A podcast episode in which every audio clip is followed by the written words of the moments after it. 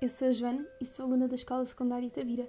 Venho hoje aqui apresentar a apreciação crítica que me propus a realizar sobre um livro lido no âmbito da disciplina de português, Eu Inferior, uma obra de 2017 escrita por Angela Saini. Este livro possui um género literário considerado híbrido, pois tem certas características do ensaio, um longo texto expositivo e características de uma crónica, de carácter mais atual e às vezes até jornalístico.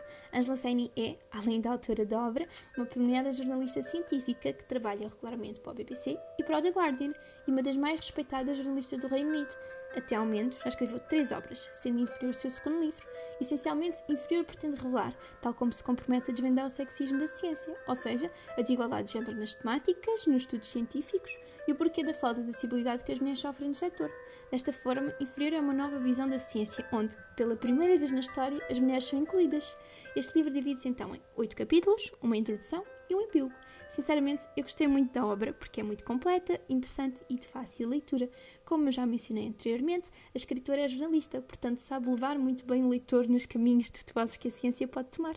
A obra possui tanto quantidade como qualidade de informação sendo mencionados e entrevistados variedíssimos cientistas e as suas experiências. Inferior é também muito importante, porque demonstra a igualdade de capacidades entre géneros, uma forma, na minha muito humilde opinião, de travar o crescimento da extrema-direita no mundo. A extrema-direita, como já se sabe, é um movimento político bastante opressor da maioria dos direitos individuais, especialmente os das mulheres. O facto deste livro pertencer ao Plano Nacional de Leitura é louvável, porque é uma demonstração de uma vontade política tanto do, do Governo como do Ministério da Educação, muito importante. Assim, pode-se concluir que o currículo pretende que os alunos, por vontade própria, leiam, reflitam, debatam e promovam a igualdade de género. Espero que tenham gostado, que leiam muito, que planeiem ler inferior e que esteja tudo bem convosco. Obrigada e até um dia!